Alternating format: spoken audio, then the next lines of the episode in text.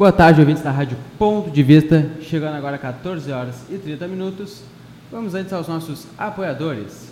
Casa de Papel, Papelaria e Sebo. A sua papelaria na praia. Livros, impressões, cópias, material de escritório e escolares. Encontra-se na Avenida Rio Grande do Sul, 629.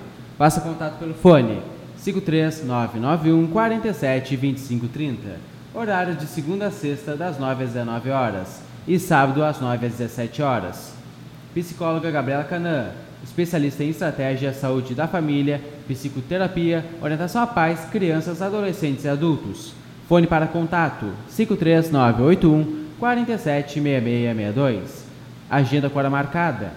Curve Consultoria. Encontre seu estilo pessoal. Serviços oferecidos: consultoria de estilo, personal shopper, coloração pessoal, consultoria para eventos, produção de moda e vitrine, gerenciamento de guarda-roupa, etiqueta, comportamento, consultoria masculina e mala inteligente.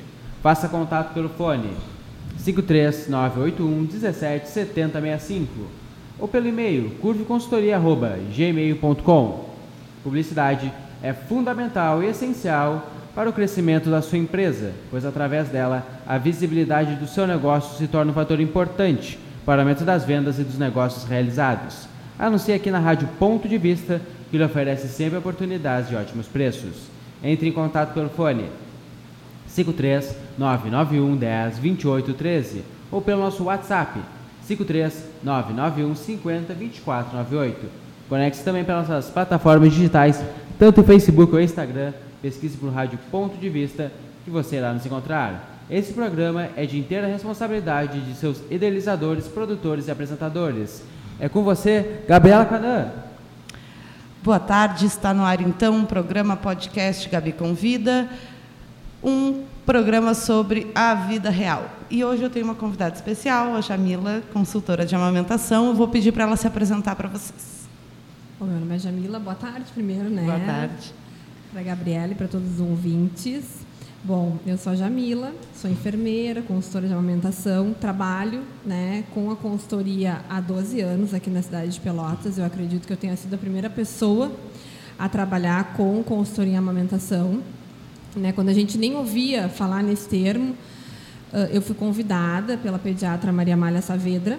Né, na época, ela, o intuito dela era um acompanhamento dos pacientes dela, né, dos bebês, uhum porque ela, na, na verdade, ela, ela um dia me chamou, nós trabalhávamos juntas no Hospital Escola, né, Sim. da Universidade Federal, e ela me chamou e me disse, ah, Jamila, eu estou com um problema no consultório. Na verdade, a gente conversando, né, estou com um problema no consultório que eu estou perdendo meus bebês para a fórmula, e eu gostaria muito de ter um acompanhamento para esses bebês, e eu não consigo, né, ter tempo suficiente para no consultório orientar essas mães da forma como elas deveriam ser orientadas. E eu gostaria de ter um serviço, né? Pensando se é a gente começou a conversar como como seria um serviço que orientasse e tal. E ali tudo começou. Eu comecei primeiro a atender os, os pacientes dela.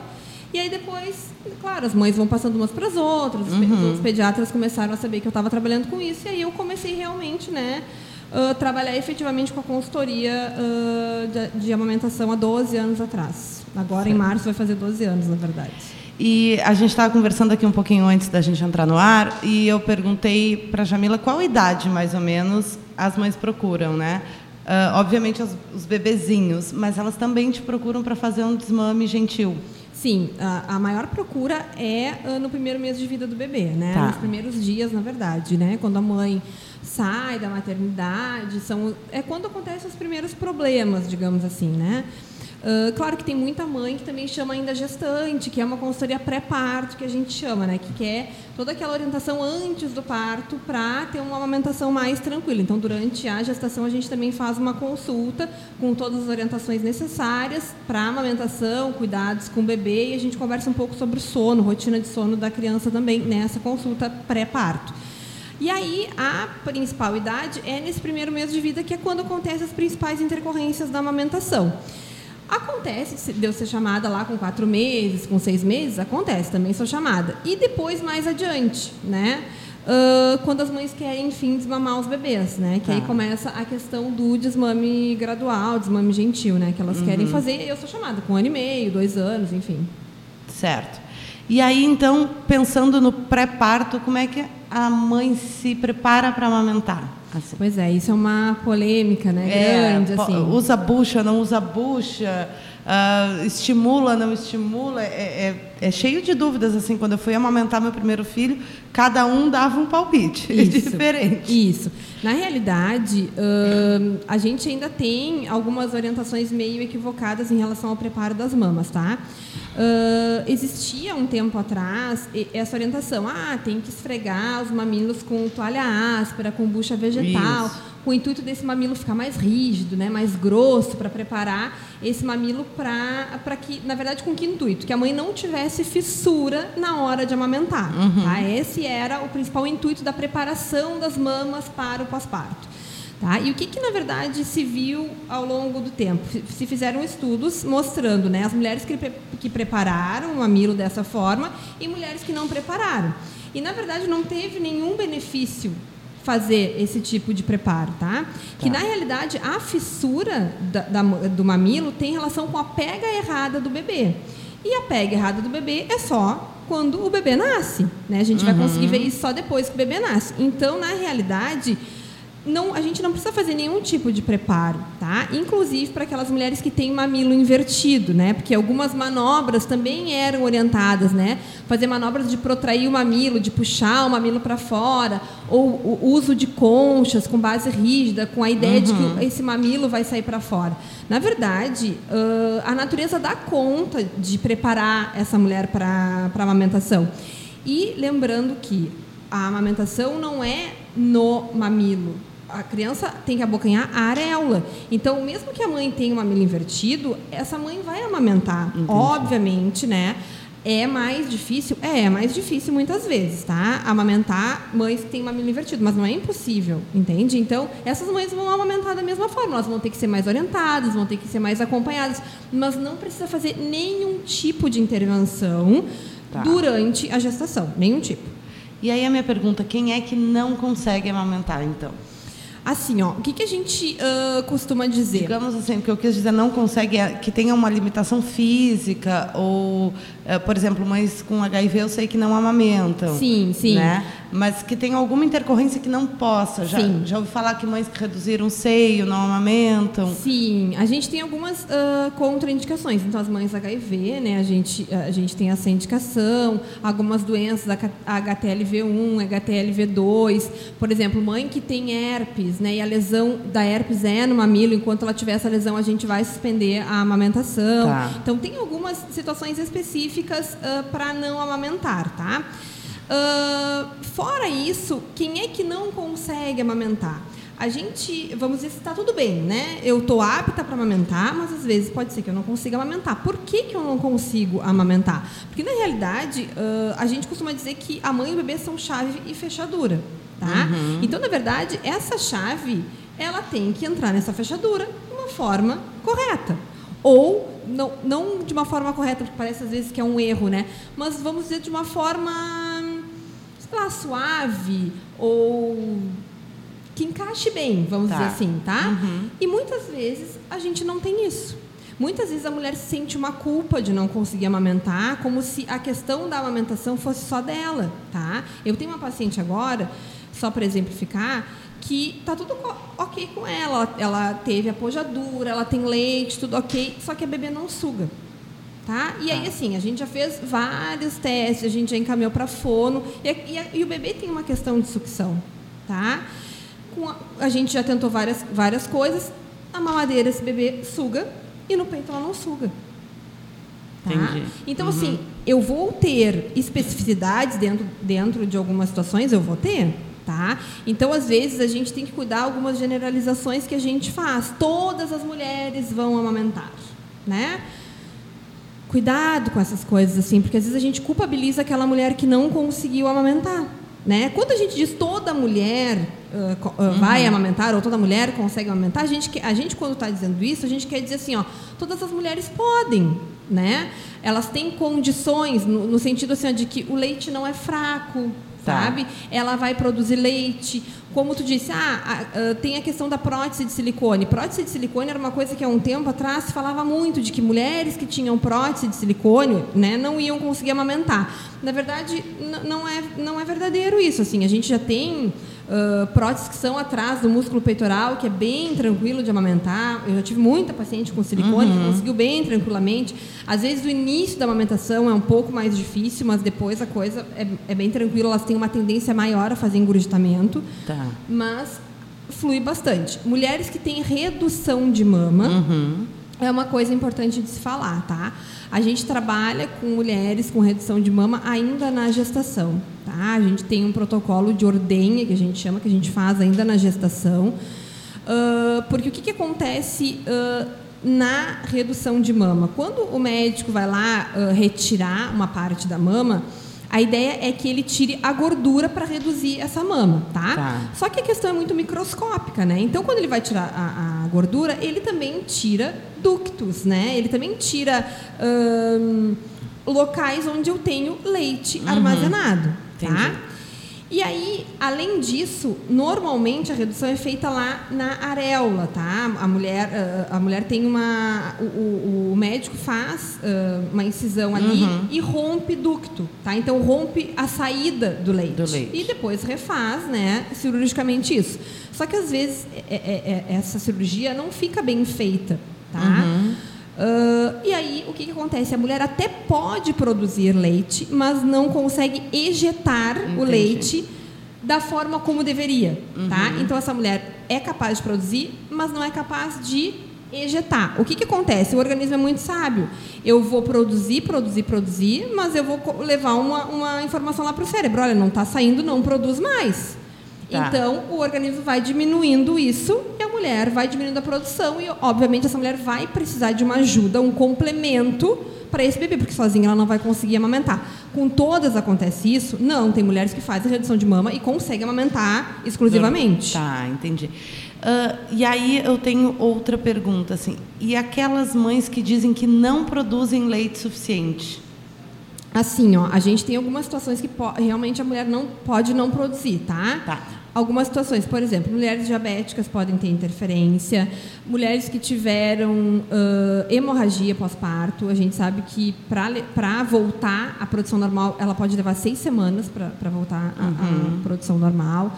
Mulheres uh, que têm problemas de tireoide também podem ser mulheres que tenham alguma questão né, em relação à produção, à produção de leite. Então, isso tudo, a gente, quando a gente vai atender, a gente faz uma anamnese da mulher, tá? tá. Quando tem essa queixa, para ver se ela se enquadra em algumas dessas questões que têm relação com baixa produção de leite, porque realmente tem mulheres que têm baixa produção. E aí a gente vai ter que trabalhar em cima disso. como corrigir, diga, não sei se é corrigir a palavra, mas como acertar isso, essa produção, para algum... que a amamentação até os seis meses seja exclusiva ou não, ela em... vai precisar de complemento? Em algumas situações a gente não consegue, em algumas situações sim, em algumas situações ela consegue amamentar, mas a gente tem que se utilizar do complemento como ajuda para levar essa amamentação até os seis meses. Tá, entendi. Uh, uma das perguntas que surgiu para mim uh, em box, quando eu Sim. anunciei o programa, foi por que, que alguns bebês escolhem um peito só para mamar? Então, isso tem a ver com uma questão uh, de posição, às vezes, até dentro do útero, tá? Essa, essa criança tem uma questão posicional lá dentro do útero e ele vai ter uma tendência, pela, pelo posicionamento dele, a se colocar melhor em uma mama do que na outra. Pode ser por isso, tá? Uh, por questões, uh, daqui a pouco esse bebê tem uma dificuldade ou uma dor tá? De um lado que a gente, obviamente, a gente não tem uma comunicação tão fácil uhum. com o bebê e não, e não percebe isso, né? Então, por exemplo, uma, uma criança que fez uma fratura de clavícula no nascimento, ela tá. vai ter uma preferência pelo outro lado. Bom, tá tudo bem, não tem uma fratura, não tem nada. Pode ser uma questão de posicionamento dentro do útero. Ou, por exemplo, tem muita criança que prefere o lado esquerdo porque é o lado do coração, tá? Então, tá. pela questão do batimento cardíaco, as crianças preferem o lado esquerdo, tá? E aí, o que fazer? Quando o bebê prefere mais uma mama do que a outra. A gente normalmente se utiliza daquela posição que a criança está naquele peito e joga ele na mesma posição para o peito contrário. Entendi. Tá? Uhum. Para ele ficar na mesma posição, mas no peito contrário. Entendi. Tu sabe que eu, os meus dois filhos mamaram num peito só. Uhum. Mas a culpa é minha, total.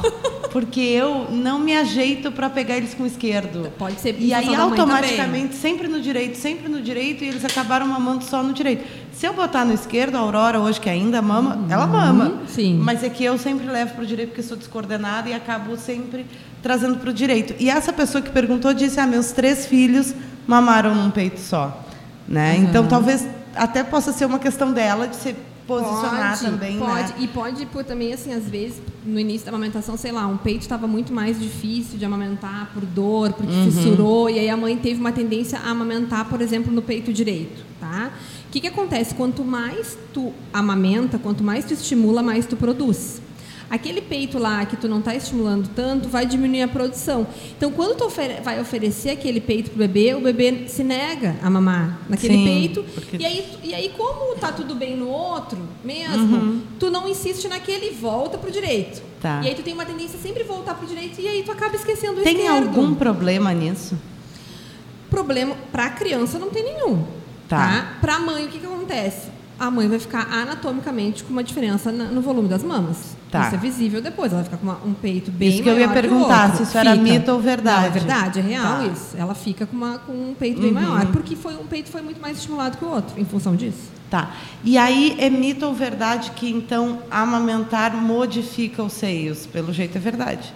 Na verdade, assim, ó, em questão anatômica, no sentido de volume da mama, se um é mais bem mais estimulado que o outro, é real. Mas a coisa da questão de, de cair o peito, Isso, isso, isso. isso. é mito, tá? Na verdade, isso vai acontecer com a idade, Uhum. entende? A gente não- vai, vai cair tudo, não, não- não- não adianta, entende? Uhum.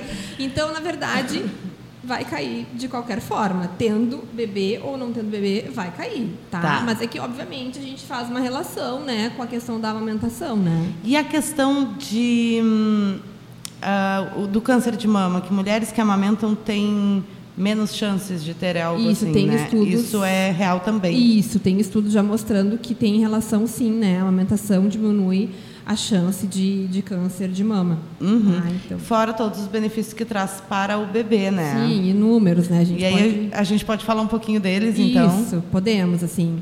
Ah, benefício, por exemplo, que eu, eu, eu particularmente considero maior, né? É o imunológico, tá? Porque Tá. o que, que acontece? Nenhum, nenhum tá, leite, nenhuma fórmula pode se comparar ao leite materno. Por mais que o pediatra diga, olha, esse leite é maravilhoso, é igual ao leite materno. Uhum. Ele pode se aproximar muito em relação à composição nutricional, que mesmo assim o leite materno ainda ganha, tá? Mas ele não vai ter os anticorpos nunca que, a- que tem no leite materno. O que, que significa isso? Digamos que tu entre em contato com uma doença neste momento, com o vírus da gripe, tá? Tá. 20 minutos depois, tu está transferindo já, através do leite materno, anticorpos para o teu bebê. Uhum. Tá? Então, nenhum, nenhuma fórmula faz isso.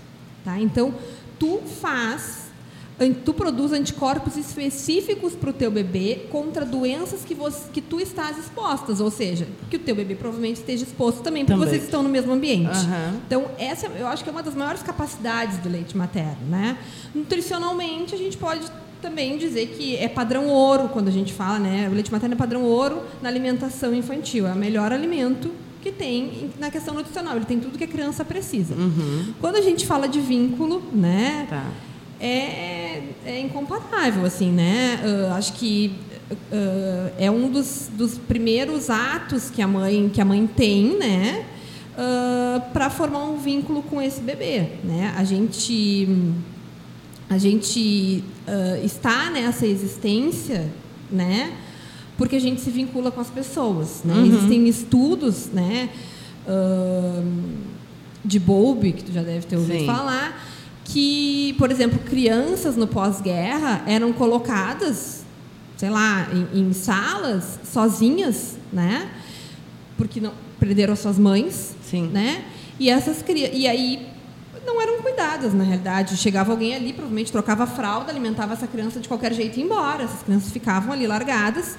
E essas crianças demonstraram depressão na infância. tá? Então, assim, o aleitamento materno, ele é o primeiro vínculo que essa mãe faz. É um dos primeiros, né? Isso eu acho importante explicar. a, o vínculo mãe-bebê se dá depois do nascimento. Claro que existe toda uma preparação quando o bebê está na barriga da mãe no Sim. útero, né? Mas o vínculo de fato se faz após o nascimento, Sim. né? Porque aí eles se conhecem e se aproximam. Sim, e uma coisa que eu acho que é legal falar também é que assim, ó, ninguém olha para o bebê e se apaixona no primeiro instante. Exato. Às vezes até pode acontecer, mas uhum. é, é, assim, ninguém olha e diz eu estou apaixonada agora por esse ser. Eu acho que o amor vai. É uma construção. É uma né? construção. Uhum. E o aleitamento ajuda muito nisso. Sim. Eu não quero dizer aqui que quem precisa dar uma madeira não vai se vincular ao seu bebê. Não é isso que eu quero dizer. Eu quero dizer que o aleitamento materno ajuda muito nesse processo de se vincular com o seu bebê. É, eu assim, eu sempre digo no consultório, as mães que uh, pegam seus bebês no colo para dar a mamadeira, que se aproximam, essa proximidade sim, é que é importante. O bebê sim. precisa de colo, uhum, né? E claro, isso. quando tu amamenta é natural, né? Porque tu precisa pegar no colo para uh, quando amamenta no seio, assim. E, e, quando é com, com uma madeira, então uhum. que tenha esse mesmo contato Troca de olhar, físico, né, de frente, abraçar e pra formar o bebê, para ele né? conseguir te olhar, né? Exatamente. Porque às vezes a gente vê a mãe com o bebê virado ao contrário dando uma madeira, uhum. né? E aí a criança não consegue se vincular. Exato.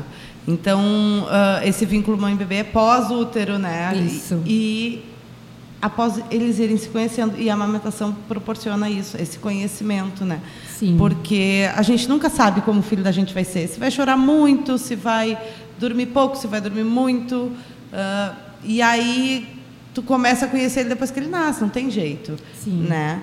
E aí qual a relação da amamentação com o sono? Falando em dormir. Uhum. Uh, na realidade, os, o, o, aleitamento materno produz um hormônio do sono, uh, tem um hormônio do sono que é a melatonina, tá? Então, ele auxilia muito na questão do sono, uhum. né?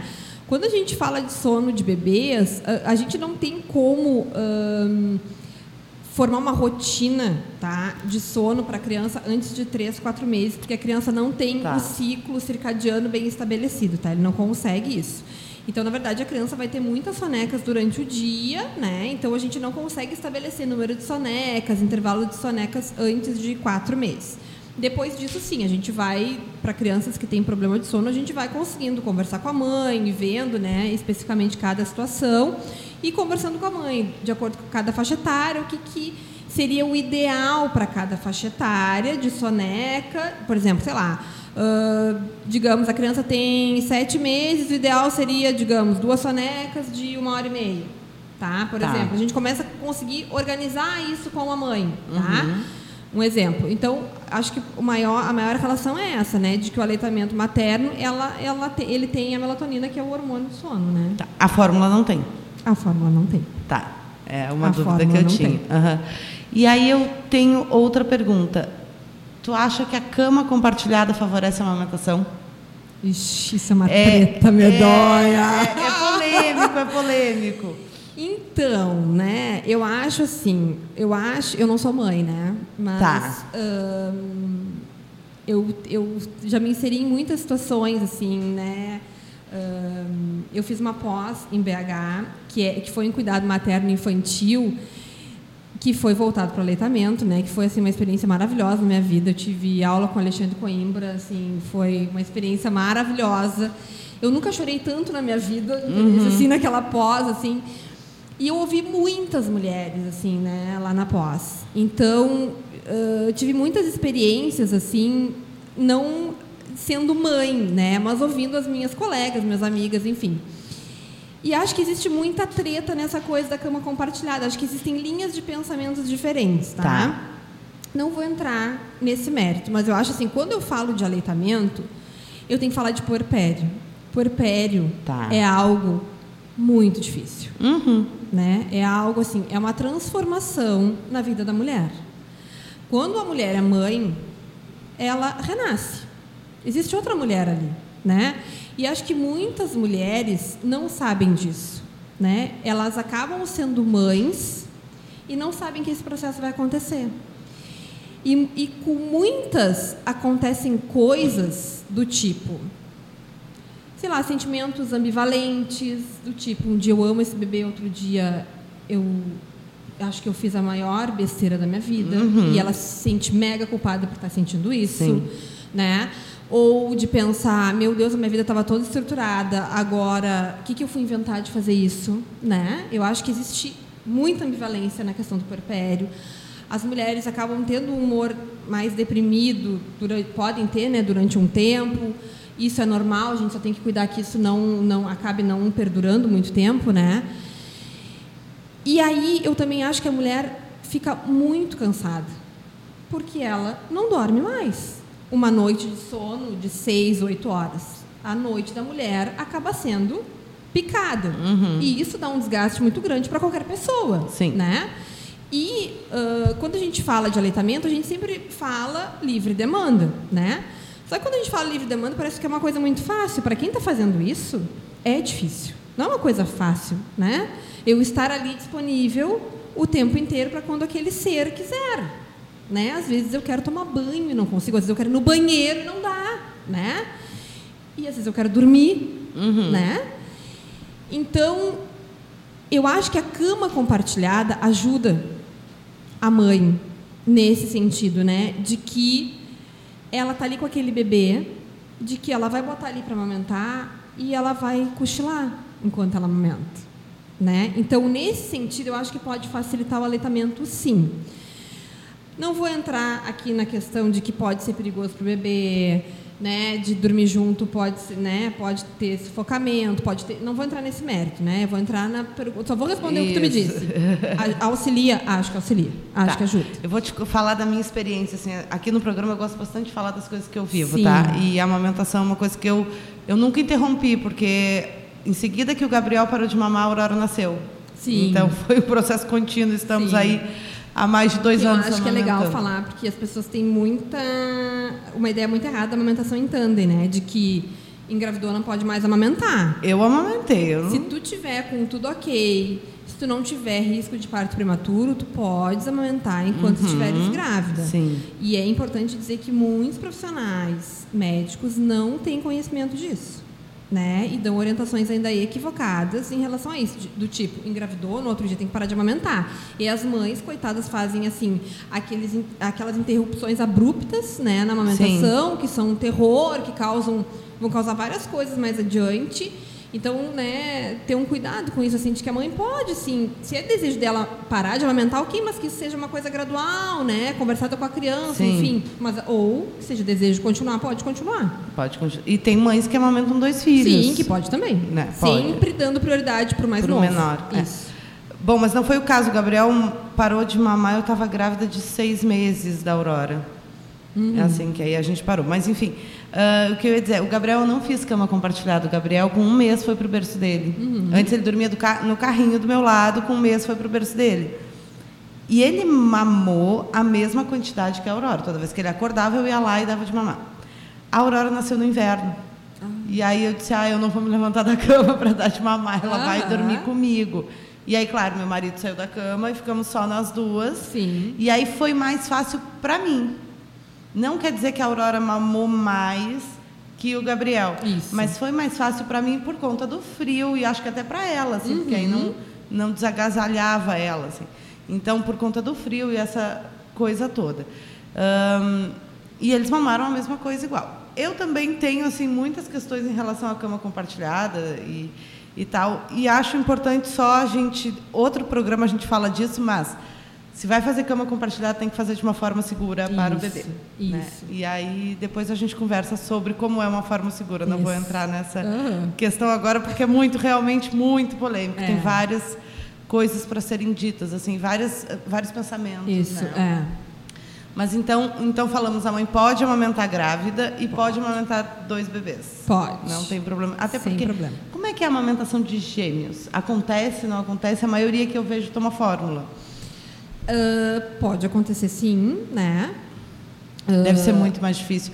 A gente vai falar disso daqui a pouco, da É. dificuldade da amamentação. Isso, na verdade, a amamentação de gêmeos, ahn, o que, que a gente tem para dizer? Na verdade, é mais difícil porque Demanda dois, muito da mãe, Demanda né? muito mais dessa mãe, tá?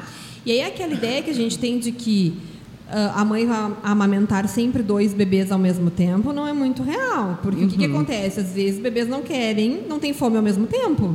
né? Aham. Então a gente pensa, ah, ela vai lá colocar a almofada de amamentação, vai colocar os dois na posição invertida ao mesmo tempo, tudo certo. Não é assim.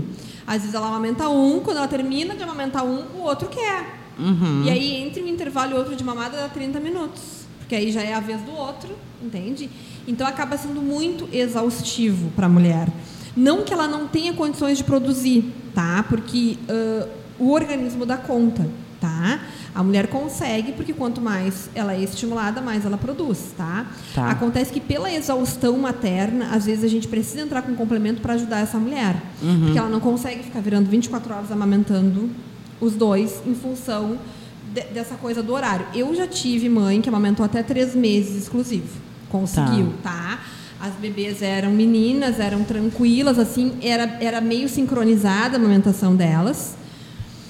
E não, e tive uma também de quatro meses que foi até de meninos que foi até quase, quase quatro meses, exclusivo. Agora eu lembrei. Também. Foi bem legal. É, tem diferença da, do menino para menina? Tu acha que de temperamento, assim, pelo que tu observa? Não. É, porque os meus são bem iguais. Depende mas- muito, depende muito, assim. Acho que não, acho que tem mais a ver com o temperamento da mãe. Ah, tá. Porque Né, os eu meus são iguaizinhos, assim, não, não sabe, não sentir diferença. Todo mundo me dizia, o Gabriel foi uma criança muito calma.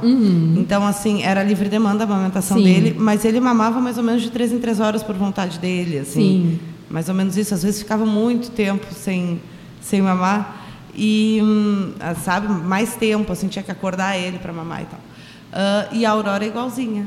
Igualzinha são os dois. E todo mundo me dizia, ah, o segundo vai ser terrível, tu vai ver.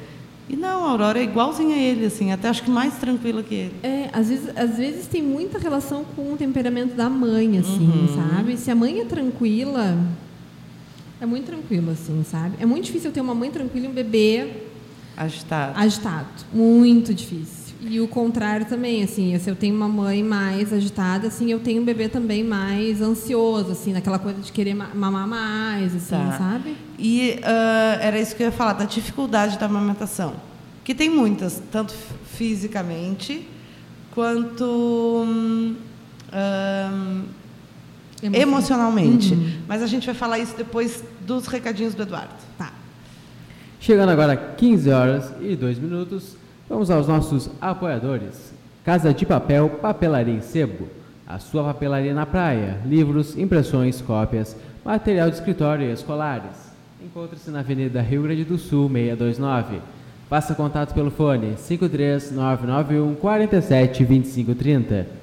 Horários de segunda a sexta, das 9 às 19 horas. E sábado, às 9 às 17 horas. Psicóloga Gabriela Canã, especialista em estratégia, saúde da família, psicoterapia, orientação a pais, crianças, adolescentes e adultos. Fone para contato 53981 47 6662. Agenda com hora marcada. Curve Consultoria, de estilo e imagem. Encontre seu estilo pessoal. Serviços oferecidos: consultoria de estilo, personal shopper, coloração pessoal, consultoria para eventos, produção de moda e vitrine, gerenciamento de guarda-roupa, etiqueta, comportamento, consultoria masculina e mala inteligente. Faça contato pelo fone 53 981 17 70 65 ou pelo e-mail curveconsultoria@gmail.com. Publicidade é fundamental e essencial para o crescimento da sua empresa, pois através dela a visibilidade do seu negócio se torna um fator importante para o aumento das vendas e dos negócios realizados. Anuncie aqui na Rádio Ponto de Vista, que lhe oferece sempre oportunidades e ótimos preços. Entre em contato pelo fone 53 991 10 28 13 ou pelo nosso WhatsApp 53 991 50 24 98. Conecte-se também pelas nossas plataformas digitais, tanto Facebook ou Instagram. Pesquise para o Rádio Ponto de Vista que você irá nos encontrar. É com você, Gabriela Canã. Então, ah, uma das coisas que a gente fala quando a gente fala de. é, é, eu sei falar mais do emocionalmente, Sim. né? Ah, uma das dificuldades que a gente pensa sobre a amamentação. Engravidei, estou chegando no fim da gestação e amamentar será instintivo. E não é. Sim, na realidade, amamentar não é instintivo, é biológico, é natural, mas não é instintivo. Né? E aí aparecem várias ah, intercorrências, assim. Tu falou de fissura na mama, que dói bastante. Eu tive no Sim. Gabriel, na Aurora não.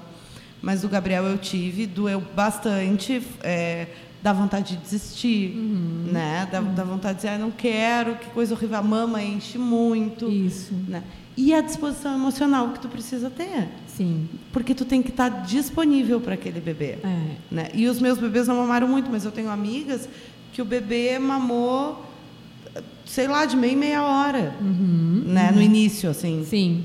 É, na verdade, assim, ó, quando a gente diz que não é instintivo, é porque, na verdade, a amamentação é um ato aprendido. A mãe tem que aprender a amamentar, porque nunca fez aquilo, e o bebê tem que aprender a mamar. Mamar não é só colocar a boca ali e sair sugando, né? É uma coordenação de respiração, sucção e deglutição, de três movimentos. E, às vezes, a criança nasce sem conseguir coordenar esses três movimentos. Então, ela vai passar por um período ali para aprender a fazer isso. Então não é instintivo, né? Tá.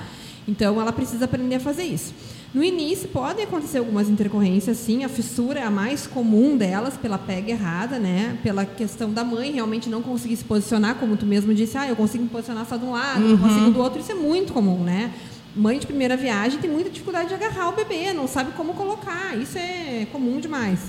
Então as mães acabam, né, pela dificuldade de saber como colocar o bebê, o bebê pega mal e ela acha que está tudo bem, que é assim mesmo, acabam fazendo fissura, né? Muitas vezes ali entre o terceiro e o quinto dia tem a apojadura, que é a descida do leite. Ah, isso que eu ia te perguntar. Tem alguns termos que eu acho que eu não sei e o pessoal não sabe. Então, É. o que, é apojador? É a descida do leite, Tá. né? A mesma coisa que descida do leite. O que está acontecendo antes disso? Antes disso, ela está produzindo colostro, né? Tá. Que é aquele leite transparente, em pouca quantidade, que ela tem que ficar super tranquila nesses primeiros dias. Não precisa entrar com fórmula, é uma quantidade mínima mesmo, porque a capacidade eh, do, do estômago do bebê é pequena Uhum. mesmo, tá? Vai ser ali 3, 5, 7 ml, é só isso que o bebê precisa a cada mamada mesmo. Tá. Que ela pode ficar bem tranquila. Entre o terceiro e o quinto dia que vai ter a descida do leite de verdade, que e aí a descida do leite vem de uma forma às vezes violenta, de verdade, assim. E por quê? Porque na verdade o organismo não entende se a mulher ganhou um bebê, dois, três, ele tem uma descarga muito grande, entendeu? Assim, de hormônio e aí produz uma quantidade muito grande de leite. E aí, conforme os dias vão passando e conforme a sucção do bebê, ele vai regulando pela quantidade eh, que, o que esse bebê suga, tá? Então, o que, que acontece? Às vezes a mãe tem que ordenhar, fazer massagem para tirar um pouco desse leite. E às vezes a mãe não é bem orientada em relação a isso e começa a ficar aquele engurgitamento que de fisiológico, que é, que é o natural, pode passar para patológico. Que a mama começa a ficar brilhante, vermelha, muito dolorida. Né? Então, por exemplo, eu tenho uma paciente que eu atendi ontem que está com engurgitamento patológico já. Ela tá, o bebê está no ah, oitavo dia de vida e assim, a gente consegue drenar 5 ml de leite da mama direita. A mama dela está hipervermelha, ela tem muita dor. E aí não consegue nem ordenhar quando está assim. Muita dificuldade para ordenhar. Só que qual- o que, que a gente tem que fazer? Não tem outra coisa para fazer, ordenhar. Uhum. Então a gente tem que ficar fazendo massagem, né? Ordenha, compressa fria pós, ah, pós-mamada para diminuir o edema. Tá. Então, aí a gente tem toda uma situação que a gente precisa a- Avaliar. atender ava- Uhum. e avaliar. Né, ne- ne- nessa situação. E, e se a gente não consegue resolver isso, a gente ainda pode evoluir para uma mastite. Que o que, que é isso? É uma infecção na mama. Às vezes a mulher tem essa fissura associada com engurgitamento, né? A fissura é uma porta de entrada e aí entra uma bactéria e pelo engurgitamento todo faz uma infecção. Aí tem que entrar com antibiótico, tratamento igual é a drenagem da mama, tem que fazer a drenagem igual, só que a dor da mulher dobra É. de tamanho, ela tem febre, calafrio, dor no corpo. Então não é uma coisa muito barbada, sabe? É uma coisa complicada, assim, às vezes. E isso né? eu acho que é importante. Aí a gente falar de rede de apoio, né? Exato. O quanto a rede de apoio é importante. É, a mulher, ela faz o ato de amamentar, mas eu costumo dizer que toda a família amamenta junto, né? Uhum. Sim. Porque aquela mulher precisa de apoio para conseguir manter essa amamentação em livre demanda e pelos seis meses exclusivo, porque ela, aquela criança depende muito. Ah, então, a rede de apoio, eu acho que é fundamental nesse momento, né? Sim. E eu costumo dizer que a rede de apoio ela tem que formar antes de ganhar o bebê. Né? Ela tem que pensar nisso. Quem vai ser a rede de apoio? E aí a rede de apoio, eu costumo dizer assim, que a rede de apoio é para cuidar do entorno, não é para cuidar do bebê. Porque quem cuida do bebê é a mãe. Sim. Porque a mãe precisa se vincular com esse bebê. Ela tem que pensar quem vai dar conta do resto, né? Quem vai fazer a comida, quem vai cuidar da casa, se, se eu tenho um outro filho, né? Quem vai levar esse filho para a escola quando ela estiver lá com o bebê pequeno. Essas questões que às vezes a mulher acaba não pensando vão impactar depois na questão do aleitamento materno. Sim. Né? Porque é isso que tu falou. Amamentar é estar disponível. Então, vai impactar na questão emocional, né? O quanto eu quero ou eu estou disponível para fazer isso. Eu acho que isso é uma questão que a mulher tem que pensar. Né? A gente, às vezes, também fala muito do aleitamento do ponto de vista do bebê. De que tem que amamentar, de que tem que amamentar, de que é bom para o bebê. Mas eu acho que, às vezes, a gente também tem que olhar para essa mulher. Né? De quanto ela quer fazer isso. De quanto ela está disponível, do quanto ela pode fazer isso, né? Porque às vezes a gente também está com uma coisa de, de uma pressão em cima da mulher, né? Para isso e ela não está disponível. né? Ela não quer, muitas Sim. vezes, né? Então a gente também precisa ouvir. E respeitar, né? Se não é E uma respeitar. vontade dela. Eu já fui chamada, Uhum. né, numa casa uma vez, ah, e, e eu não consegui botar o bebê para mamar. E, eu não, e aí, num primeiro momento, eu não entendia o que, que eu estava fazendo ali, sabe? E eu não conseguia botar o neném para mamar, eu não conseguia, e eu perguntava, mas o que está acontecendo? Mas o que está acontecendo? E aí a pessoa caiu em lágrimas e me disse, eu precisava que tu viesse aqui e que tu visse isso. E, e porque para mim era importante eu pensar que eu fiz de tudo, mas eu não consigo. Uhum. Entende? Ela não conseguia, entendeu? Ela tinha uma questão Sim. dela, da sexualidade dela, enfim, que ela não ia conseguir amamentar, sabe? Ela já sabia isso, ela já tinha passado ah, por isso pelo, com o primeiro filho, Tá. e aí aconte- ia acontecer no segundo também, mas ela precisava que alguém validasse aquilo para ela, entende? Uhum. Então, assim, Alguém dissesse está tudo bem. tá tudo bem, exato. Assim como quando a mãe tem o desejo de amamentar. Sim. Porque acontece muito. Ah, mas o bebê não para de chorar porque teu leite é pouco, teu leite é fraco, tu não está dando conta, essa criança está com fome, vamos dar fórmula. Isso. Isso eu acho que é uma questão bem difícil, assim, também para algumas mães, né? A mãe tem muito desejo de amamentar, e aí ficam outras pessoas da família, né, da própria sim. rede de apoio, dizendo: ah, seria muito mais fácil se tu desse uma fórmula, seria muito mais fácil dar uma madeira, né? Acho que a gente tem que abraçar essa mãe, né? E, e tentar ver o que está acontecendo, ajudar de outra forma. Talvez essa mulher ela, ela possa realmente estar numa produção mais baixa, porque ela está angustiada, porque ela não dormiu de noite, porque ela está nervosa com toda a situação de que realmente ver um bebê chorando de- que depende só de ti é angustiante, né? Eu tenho que Sim. fazer, só só eu que, po- que tenho que fazer aquilo ali, né? Então é angustiante mesmo, gera frustração na mulher. Então acho que a gente tem que olhar para as mães com um pouco mais de carinho e cuidado, né? E não com uma coisa E de punitiva, respeito, né? É, é. Olha, a tua vontade, porque é a vontade da mãe que prevalece. Se ela Exato. quer amamentar ou se ela não quer, claro que todas as questões de poder ou não, por, por questões físicas, mas é a vontade da mulher, não, é, não é a rede de apoio quem decide, é a mulher. Exato, exato. né?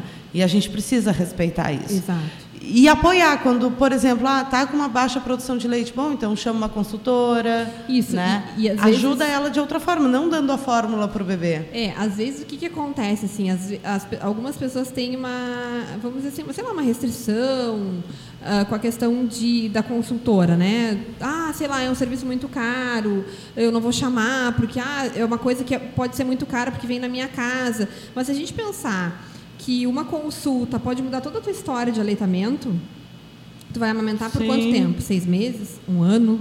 Né? Quanto tu vai economizar na fórmula? Uhum. Né? Então, assim, uma consulta vai ser irrisória no valor que tu vai Sim. economizar na fórmula infantil. E quanto tempo ah, tu acompanha geralmente? ah, Depende da situação. Tem, Tá. tem pacientes que é uma consulta só. Uhum. Tem pacientes que eu preciso fazer um acompanhamento maior, assim. Tem paciente que uma consulta a gente resolve. Não é Tá. nada demais, assim, é só um- uma organização ali do que a gente está vendo. E aí a gente acompanha um pouco ali pelo WhatsApp, mais três, quatro dias e a coisa anda. Tem paciente que eu atendo uma vez, por exemplo, eu tenho um, um caso que eu atendi semana passada e eu, e tô acompanhando via WhatsApp, a gente está pesando semanalmente para ir vendo se a criança está ganhando peso, mas não tem não, não é necessário eu ir lá para fazer nada, porque está tudo ok com a criança, está tudo ok com a mãe. Eu, eu só preciso que a criança mame. É uma criança que Tá. tem um pouco de, de questão de sucção e a gente fez algumas mudanças lá e eu preciso de acompanhamento para ver se o que eu, eu combinei com a mãe vai dar certo. Então eu vou acompanhando. Então cada caso é depende uhum. muito, sabe? Então, às vezes, é só uma consulta mesmo, às vezes duas no máximo. Não, tá. não é muito mais do que isso, assim. Entendi. Em casos especiais, assim, eu já tive pacientes que eu tive que fazer quatro, cinco consultas, mas é raro. Nesses 12 anos, eu conto nos dedos uhum. que eu precisei, assim, sei lá, quatro, cinco pessoas. Tá, entendi. Não. E agora outra questão polêmica. Uh. Quanto a chupeta atrapalha a amamentação? Hum, tá. Os meus dois usam chupeta, tá? Tá. Assim, ó, o que, que acontece? Uh, a chupeta, o que a gente tem para falar dela é que assim, não existe uma certeza absoluta. Se tu me disser assim hoje, Jamila, uh, a chupeta atrapalha, eu vou te dizer, pode ou não atrapalhar. Uhum. Ela pode ou não causar o desmame, tá? Eu não tenho uma certeza absoluta para te dar. Os estudos não mostram 100% de certeza, tá? Mas, para aqueles bebês que desmamam precocemente, pode ser que a chupeta tenha sido um dos fatores. o precursor uhum. da, do desmame, tá? tá? E aí, quando eu falo desmame precoce, eu não estou falando assim, desmame precoce é três meses. Não, desmame precoce é antes de um ano. Porque até um tá. ano, o leite materno é o principal alimento do bebê. Uhum. Então, o bebê que parou de mamar antes de um ano é precoce. Tá, entendi. Tá? Então, na verdade, assim, se a mãe deseja muito dar a chupeta, tem o sonho, ganhou chupetas lindas no, no, lá no, no chá dela, o que, que a gente diz? O ideal é que a amamentação esteja bem estabelecida. O que, que significa a amamentação bem estabelecida? que esse bebê esteja mamando tranquilamente, que a mãe não tenha fissura, não tenha engurgitamento. Isso não acontece antes de 40 dias. Uhum. Tá? Então, antes de 40 dias, não oferecer nenhum tipo de bico ou chupeta. Isso inclui uma madeira. Tá? tá. Se a gente precisar dar um complemento para esse bebê, digamos, em alguma situação, existem situações que eu vou precisar da fórmula, né? Para alguns bebês em especial, a gente usa copinho. Tá? Copinho de vidro, uhum. aqueles tipo de, cacha de cachaça, martelinho. A gente usa aqueles. A gente não entra com uma madeira. Uhum. Tá? Para não interferir na questão da, da confusão de bicos e de fluxo também. Tá. É, uh, no meu caso, eles tinham uns dois, três semanas quando eu voltei a trabalhar. E uhum. aí o bico era um jeito de acalmar ele sem eu estar perto. É, o que, que a gente sempre diz para mãe, assim, uh, usar o bico como um pacificador, do tipo, é um bebê que chora muito, numa situação como tu disse, ah, eu, eu voltei a trabalhar e aí o bebê chora muito e tal, eu vou colocar essa chupeta até o momento que o bebê acalmou, acalmou, tira a chupeta. Tá. Que, esse, que esse bebê não fique com a chupeta na boca uhum. muitas horas, sabe? Porque às vezes tu coloca a, a, o, a chupeta na boca e tu vê que o bebê já está dormindo e a chupeta segue lá, entendeu? Sim. Então tira essa chupeta, né? Agora mesmo eu tive um caso de uma criança que eu fui atender, a criança tinha do 15 dias de vida mais ou menos e não ganhou o peso adequado, tá? E aí a mãe me chamou desesperada que não ganhou peso adequado, não ganhou peso adequado e na minha avaliação, assim, correções mínimas, assim, na questão da mamada. E eu disse, olha, vamos tirar a chupeta. A chupeta está interferindo no ganho de peso. E a mãe, não, porque eu coloco só a chupeta pra, pra, só para dormir, ou só quando está chorando, não chupa quase nada. Vamos fazer um teste? Vamos, assim, ó, combina comigo uma semana sem chupeta e a gente vai pesar de novo e vamos ver o que, que vai acontecer. Ganhou o peso que tinha que ganhar, mais do que tinha que ganhar. Tá. Por quê? Porque quando eu coloco o bico na, na boca da criança, a criança fica ali sugando. E, e, a sucção tranquiliza o bebê. Mesmo uhum. que tenha fome, ele está lá sugando e ele não, ele não vai dar sinal para a mãe de que ele está com fome. E aí o que acontece? Entendi. Espaça a mamada. E aí Muito. eu espaço um pouco a mamada agora, e daqui a pouco eu espaço a mamada depois, e daqui a pouco mais um pouco. Quando eu vejo, passou uma mamada inteira. Uhum. Daqui a pouco passou outra inteira, entende? E com isso, quando eu vou ver, vou ver, passou muitos volumes de leite sem mamar. E aí eu vou, não vou ganhar o peso adequado. Esse é o problema também da chupeta lá no início, que é tá. quando o bebê tem que ganhar peso. Uhum. É, eu sei que o que eu fiz não, para mim, na minha cabeça, não era o certo, assim. Sim, mas quando, era necessário. É, quando eu tive o Gabriel, eu não queria dar chupeta de jeito nenhum. Só que o que, que aconteceu? A minha rede de apoio deu e eu estava trabalhando, não tinha o que fazer. Uhum. Entende? E Bom, talvez agora, conversando com a Jamila, a gente estava falando antes que a Aurora está parando de mamar, talvez seja por isso, porque ela está usando a chupeta e comendo. Ela não tem mais necessidade, digamos, do, do da sei. É. Porque tá Pode ser por isso, vou, vou maneirar na chupeta dela. É. então tá bem. Um, bom, uh, e o desmame? Bom, o desmame é uma situação, né? Que, assim, ó, quando eu trabalho com desmame, eu não faço desmame antes de um ano e quatro Tá. meses, um ano e meio, tá? Ah, porque para a gente fazer um desmame gradual, que a gente chama o desmame gentil, a criança tem que ter um mínimo de entendimento, porque, ah, porque a gente faz combinações com essa criança, tá? Então, na verdade, a gente usa técnicas específicas com esse bebê, ah, porque a gente vai trocar com ele. Tá? Então, a gente troca, por exemplo, a mamada por uma brincadeira diferente, por momentos diferentes com essa, com, ah, da mãe com essa criança, tá? Então, a mãe acaba ficando mais presente né, com esse bebê, com essa criança, para retirar a mamada.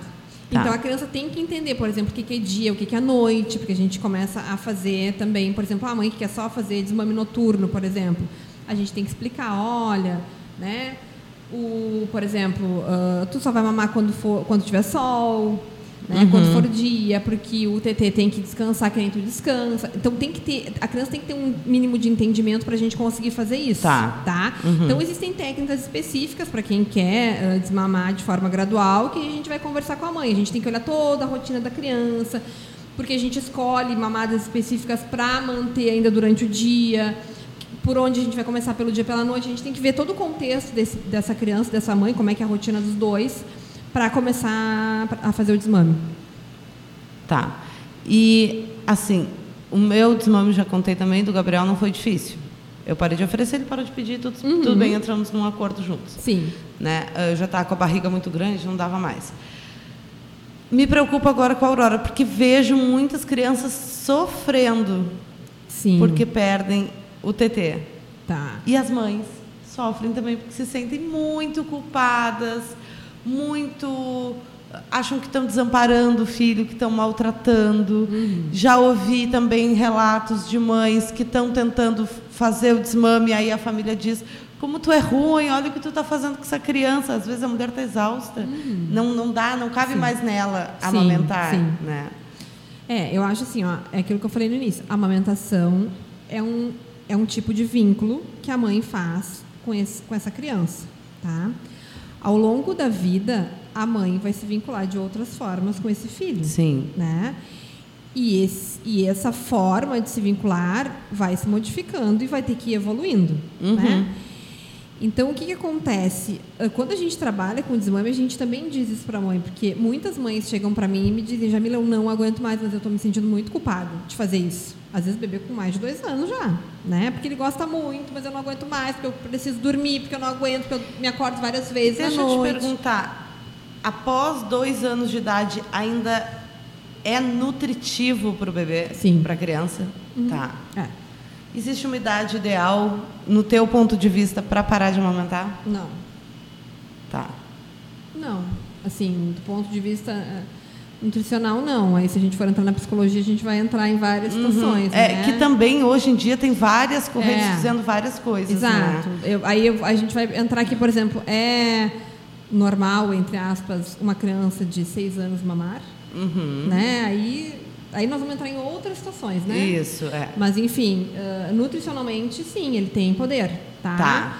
Mas é obviamente que precisa de outros alimentos, não é só o leite materno que vai nutrir essa criança, né? Mas é, é como se fosse um outro tipo de leite, né? Tá. Vai deixar de tomar o leite de vaca, vai tomar o leite materno. Tá, Nutricionalmente e tem- pode, assim, por Pode. exemplo, se eu, o meu filho tem dois anos, eu amamento, eu não preciso dar leite de vaca. Não, não Tá. precisa. Não precisa de leite de vaca. Não precisa. Ma- e a gente está falando de quê? Que até me perdi. A gente está falando de toda coisa. a gente está verdade. falando do desmame. Isso. Ah, que não tem uma idade específica para fazer isso.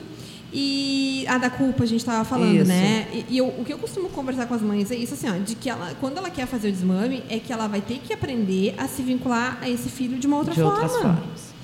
que isso vai acontecendo ao longo da vida desse- dessa criança, né? Bom, no primeiro momento era o aleitamento, agora vai ser de outra forma e eles vão ter que encontrar juntos essa forma, né? Que, que aí a gente utiliza algumas técnicas durante o próprio desmame para a mãe conseguir se vincular com esse bebê e talvez ali ela já consiga engrenar nessa outra forma de se vincular, né? Então é isso assim, às vezes é uma questão muito mais materna, de dificuldade materna do que da criança. Essa criança dá conta de boa, assim, né? As mães, ai meu Deus, foi muito fácil, eu tô angustiada porque eu não achei que ia ser tão fácil, sabe? Sim. E às vezes é mais angustiante para a mãe do que para a criança. Né? Quando e isso faz com que o processo seja difícil, porque a criança sente muito o estado emocional da mãe. Sim. Né? E aí ela acaba ficando tão ansiosa quanto a mãe. Sim, assim, ó, no mundo ideal, eu diria que seria muito legal as mães que têm condições na hora de mãe fazer terapia. Sim. Isso seria assim, o, o, no mundo ideal ia ser show, entende? Porque eu acho que tem muitas questões maternas nesse momento aí, uhum, né? Muitas. Então ia ser o top, né? Se pudesse fazer. É. Né? É, eu acho assim, é, embora a gente escute muitas mulheres dizerem nasci para ser mãe uhum. e outras dizer não nasci para isso, isso, e ambas às vezes terem filhos, né? Isso. Uh, eu acredito que a mulher quando ela uh, acontece a maternidade na vida dela, ela precisa de terapia. Maternidade é algo muito transformador, assim. É algo que uh, não vai passar, uhum. porque a gente fica com aquela ideia de que não te preocupe, é só uma fase, vai passar. Com três meses ele vai dormir mais. Ah, não, mas com três anos ele vai parar de fazer birra. Ah, mas, sabe? Só vai passar. As fases. Só mudam as fases, mas você vai ser mãe pro resto da vida. E aí a gente fica com essa ideia na cabeça de que vai passar. E não passa nunca. Sim. E tu tá sempre esperando vai passar que não passa. Isso. Então, é um, a, maternidade é angustiante, a gente não pode romantizar. É, e eu acho que tu tem que achar o teu equilíbrio na forma como tu vê a vida, na forma como tu é. Eu acho que não tem um tu não tem que ter assim ah o exemplo porque eu acho que uma coisa eh, complicada hoje em dia tá essa coisa das redes sociais também né Sim. de que as pessoas postam somente vidas felizes somente uh, coisas perfeitas e a vida não é assim, né? Então, assim, acho que às vezes as pessoas que, tipo, estão lá na correria, que não dão conta, se acham as piores pessoas do mundo, né? Porque quando a gente vai para a internet, o que a gente só vê são pessoas perfeitas, lindas, maquiadas, maravilhosas, uhum. né? E com os filhos perfeitos. Mas a verdade, a realidade não é essa, né? Então, assim, acho que todo mundo rala um monte, né? Batalha um monte. E, assim, e, e por exemplo, talvez a mãe que tu és não sirva para mim. Exato. Né? Eu vou ser outro tipo de mãe. Então, acho que as pessoas também têm que ir se adequando na sua forma de ser. Né? Uhum. E a terapia ajuda horrores ajuda. nisso, né? então tá, gente. Esse foi o Gabi Convida. Jamila, deixa para eles aqui, então, as tuas redes sociais, para que as pessoas possam te achar. Depois vou deixar no meu Instagram todos os contatos dela. Tá, no Instagram é arroba leitebom, underline consultoria. Também me encontra no telefone 991618390 e no Facebook Leite Bom Consultoria. Certo, eu sou a psicóloga Gabriela Canaã, meu Instagram é psigabriela K, me procurem lá e a gente se vê na quinta que vem, pessoal.